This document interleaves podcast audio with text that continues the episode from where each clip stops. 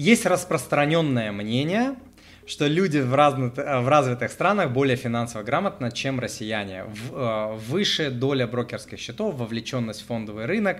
Между тем и уровень закредитованности, ипотека также выше. Вы жили в разных странах. А, какая ситуация там а, на, сам, на самом деле?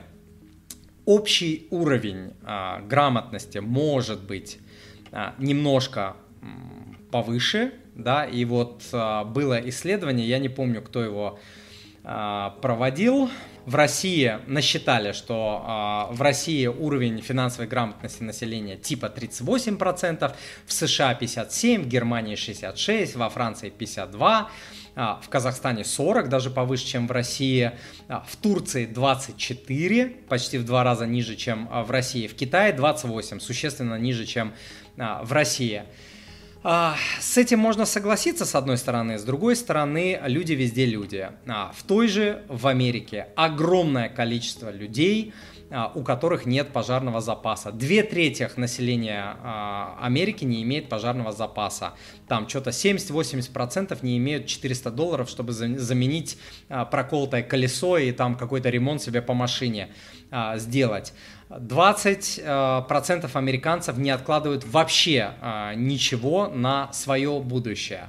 33% а, американцев не имеют ни копейки на, при выходе на пенсию, а, а пенсия в Америке жалкая, вы не подумайте, что там крутая пенсия. Вот социалка в Америке жалкая, это на уровне нищеты. Это просто вот, ну, бедность, чтобы вот пожрать, извиняюсь, с голоду не сдохнуть. То есть, кто думает, что в Америке офигенные пенсии, неправда. А, около 50% а, американцев имеют менее 10 тысяч долларов сбережений для выхода на пенсию. А чтобы американцу нормально жить на пенсии, ему нужен капитал, ну, где-то миллион долларов, полтора миллиона долларов, но не 10 тысяч а, долларов.